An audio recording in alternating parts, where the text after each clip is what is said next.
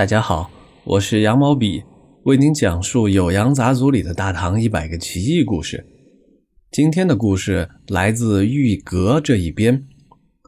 这个故事呢，是关于后代被尊称为药王的孙思邈。依照惯例啊，咱们还是先从题解说起，聊聊玉阁又是个什么意思。之前在咱们讲天旨的时候就说过。段成式写《酉阳杂俎》用的一些典故，以及给每一卷取的名字，常常让后代学者都摸不着头脑。《四库全书》的总目里边就说呀：“备编玉阁天旨胡史诸名，则在可解不可解之间，盖莫得而深考矣。”哎，这是说呀，学问大的像清朝的纪晓岚，哎，也没有办法弄清楚。段成式写的到底是什么意思？咱们参考当代学者的研究，在张仲才译著的《中华书局版酉阳杂俎》当中解释，玉阁呢在这里是作为篇名，是道家图书代称的意思。他参考的是宋代张君房《云集七千》卷三里边说，东殿金房玉阁有宝经三百卷。玉珏九千篇，哎，所以用玉阁呀来作为道书的代称。这个解释呢，我也认为颇为合理。这一篇呢，总共有四十多条，大都是关于神仙道教的记载啊，包括道教的三界诸天、名山福地、洞天六宫、神仙谱系啊，各种丹药啊，道教的图籍等等，以及还有一些神仙诡异的故事。涉及到道教的方方面面，还有大量的宗教术语以及道教的名物啊、图籍等等。其中呢，记载了一些关于道图事迹啊、仙境奇遇的故事，非常有趣，可读性强。哎，咱们直接进入故事。孙思邈呢，曾经在终南山隐居，与一个宣律和尚啊，哎，很亲近，每天呢相互往来，讨论这些。深意。当时呢，天大旱，有个从西域来的和尚，哎，请求在昆明池结坛做法，祈求下雨。当时啊，皇帝就下旨，命令官员们准备香灯。结果过了七天啊，池水就下落了好几尺。有一天晚上呢，忽然有一位老人去拜访宣律和尚。向他求救说：“弟子我呀，是昆明池的龙，这么长时间没有下雨，不是我的缘故啊。那个胡僧就是西域的和尚，想要获取我的脑子当药用，就欺骗皇帝说要求雨，其实呢是在做法作怪。我的生命危在旦夕，恳求大和尚您用法力来保护我。”这个宣律和尚听完就推辞了，他说呢：“我只是手持戒律罢了，你的这个要求啊，可以去请求孙思邈孙先生，他可能帮你办到。”老人呢，于是就去了孙思邈的石室里求救。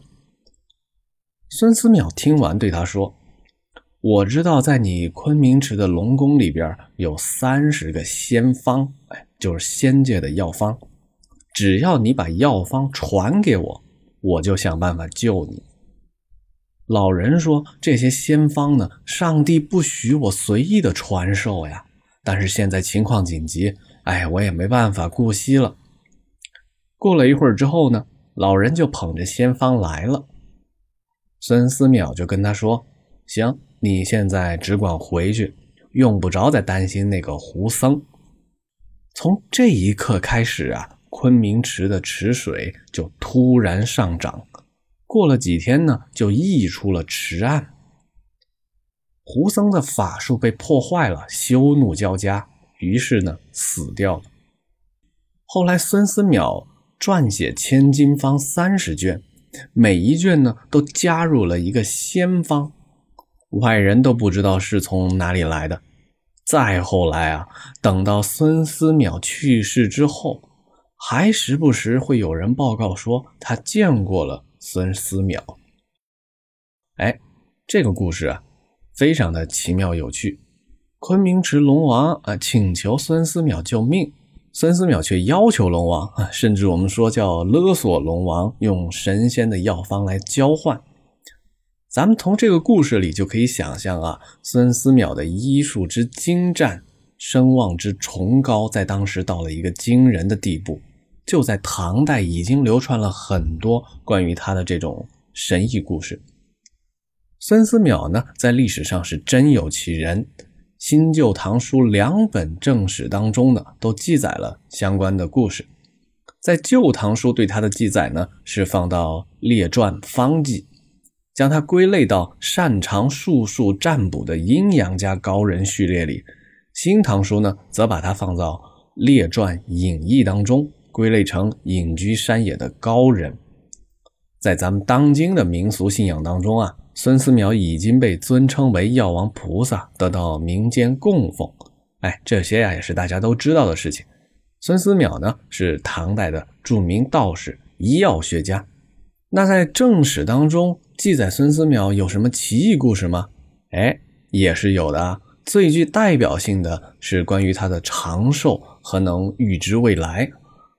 孙思邈呢出生在五百四十一年。死于六百八十二年，活了一百四十一岁。啊，关于他的这个寿命啊，历史上有几种讲法，有说他生于隋文帝开皇元年，就是五八一年，只活了一百零二岁；也有说他生于北周孝敏帝元年五五七年，活了一百二十五岁。他的生年呢，难以考证。但是他的卒年在正史当中呢，都记载是唐高宗的永淳元年六百八十二年。正史当中呢，就说隋文帝曾经征召他做官，孙思邈推辞了，然后悄悄地告诉身边的人说，五十年后有圣人出世，我才会去帮那个人。新旧唐书啊，还都写了这么一个事儿。唐代著名的那位谏臣啊，魏征要编修齐梁周隋的五朝史书啊，就到处去找寻遗留下来的那些老人，在这些遗老当中啊，只有孙思邈讲的最清楚，就像是都亲身经历、亲眼见过一样。还有更神奇的一件事情啊，是正史记载他六百八十二年去世了，人们就传闻啊。过了很多年，还见到了孙思邈啊，在市井当中活跃。比如呢，就在《酉阳杂俎》的《玉阁》这一卷当中啊，就还有一个故事，是孙思邈向唐玄宗李隆基请求一味药材，并且啊，还递上奏章的故事。这都可见啊，孙思邈的盛名之隆，故事之多。好的，我是羊毛笔，今天的故事就到这里。咱们下集再见，拜拜。